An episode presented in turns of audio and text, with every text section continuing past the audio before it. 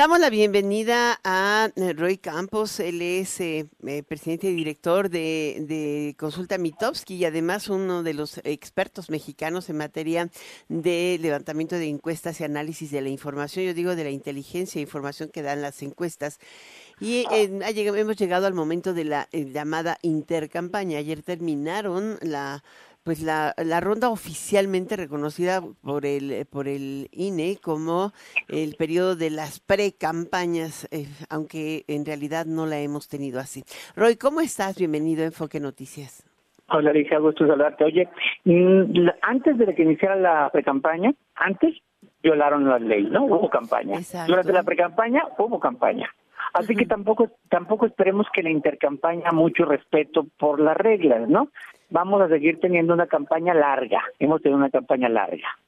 Ahora, eh, eh, realmente sí hemos tenido una campaña eh, muy irregular, porque además el gasto que se ha tenido en este proceso ha sido verdaderamente, creo que es el más alto que se reconoce y sin embargo es el que poco se, se exhibe o transparenta, ¿no?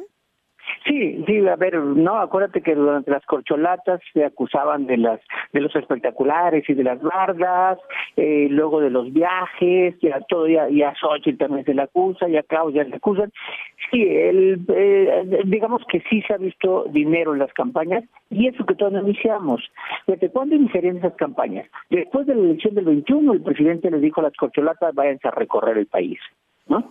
Y luego, también vimos espectaculares también de las de las anticorcholatas, las taparroscas o como le querramos decir a los de enfrente, pues también hubo, recorrieron el país, fueron a foros, hubo debates, a lo mejor no tan evidente, pero había gastos de todos lados y se sigue gastando, se sigue gastando.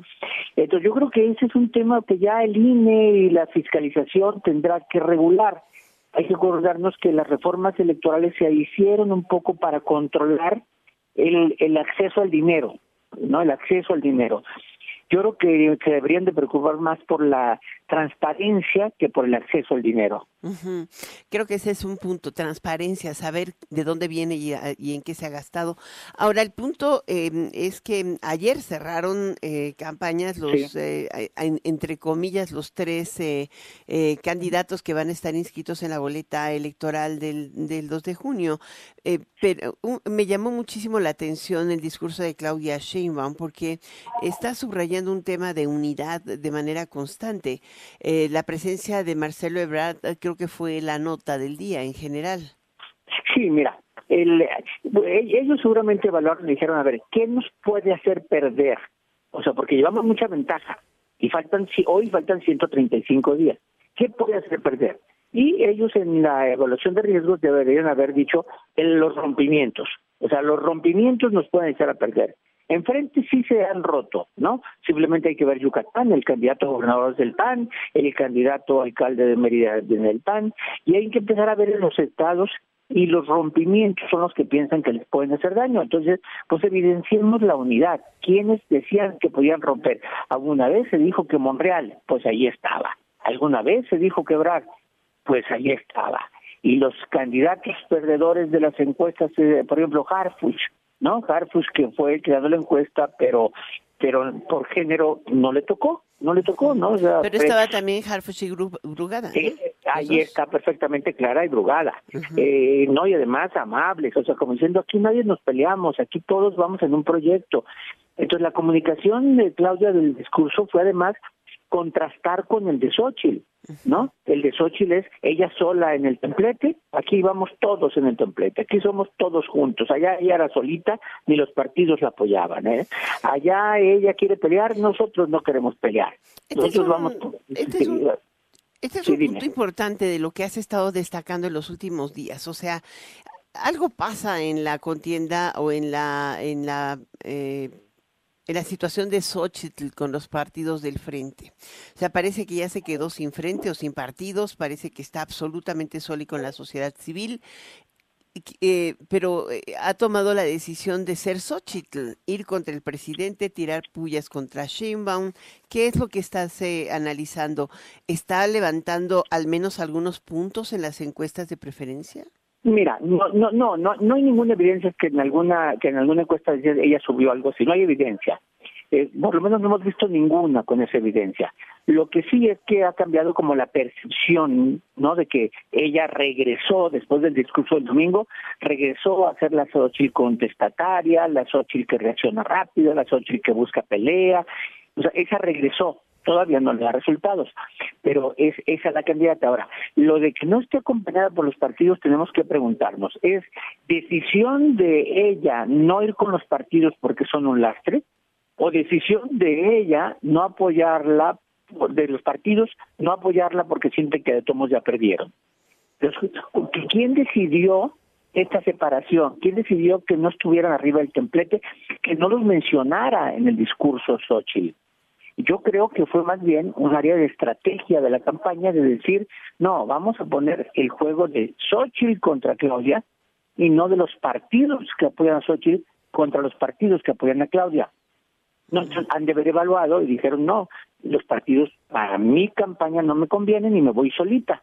Incluso usó la frase de que Xochitl Galvez no le teme al presidente. Xochitl, o sea, es ella la que no le teme al presidente.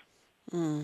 Si uno lo contrasta con Sheinbaum, eh, Sheinbaum trae entre 20 y 30 puntos, depende del, de las encuestas. Yo sigo la tuya y está verdaderamente arriba. 30. mira, eh, se vio muy decente ayer cuando dijo, en el peor escenario vamos 20 puntos arriba. Dijo, ella dijo, ¿no? ¿Y para qué? Para que no la cuestionara, ¿no? Porque también hay otras encuestas que le dan 24, 26, ¿no? Otro le damos 30, el promedio le da 32 y entonces ¿para qué se desgastaba y se arrancaba las vestiduras diciendo 30 cuando 20 de todos son un chorro? Y entonces dijo, en el peor escenario vamos 20 puntos adelante. ¿Y esos 30 puntos adelante es producto de los días que ganó al, al iniciar campaña? No, es, es, un poco de la inercia. Yo creo que es producto, uno, de haber iniciado campañas todas las corcholatas mucho antes. O sea, el presidente estratégicamente les dijo, recorran el país, recorrieron el país y crecieron todos. Eso es un punto. Dos, Morena, la fuerza de Morena en todo el país, o sea, independientemente de la candidatura presidencial, en las candidaturas para Senado, para gobernador, Morena va adelante en muchos, en la mayoría de los estados. Entonces, la fuerza de Morena es la herencia que López Obrador le da a Claudia para que Claudia tenga un gran hándicap a favor. Y entonces ahora lo que tiene que hacer Claudia es no equivocarse, hacer una campaña de librito perfecta y hasta hoy no se ha equivocado. O sea, hasta hoy es, me buscan de pleito, pues allá ustedes arreglense, yo no me quiero pelear. Mencionó ayer a la, a la candidata opositora eh, Claudia, no, no la mencionó. Mencionó entonces, dijo dos veces PRIAN, como los conservadores del PRIAN o los PRIAN, lo que quiere, pero mencionándolos juntos y en una equivalencia con los conservadores, con Maximiliano, con Porfirio, con las tiendas de raya. Es decir, hizo un discurso ideológico, como diciendo, ya están los conservadores, los malos, los que hay que echar para afuera, eh, y aquí estamos los buenos liberales, cerca de Madero, de Zapata, de Villa, de los héroes nacionales. O sea, sí se vio eh, un discurso ideológico y de mucha defensa de la cuarta transformación. Ahora, en el caso de Álvarez Maínez, el tercero en la boleta, pero queda, pues que le dieron 11 días para llegar al cierre de su primera fase de campaña de Movimiento Ciudadano. Comentaba aquí en este espacio, Roy, que me, me sorprende que mm, habiendo decidido ir a Nuevo León para que lo arropara eh, Samuel García y, y ahí con Dante Delgado, lo que te queda claro es que ni siquiera la macropalaza tuvieron para llenar, pero la otra es que teniendo más posibilidades de ganar Jalisco, tampoco hicieron el evento en Jalisco, igual hubieran hecho algo mejor.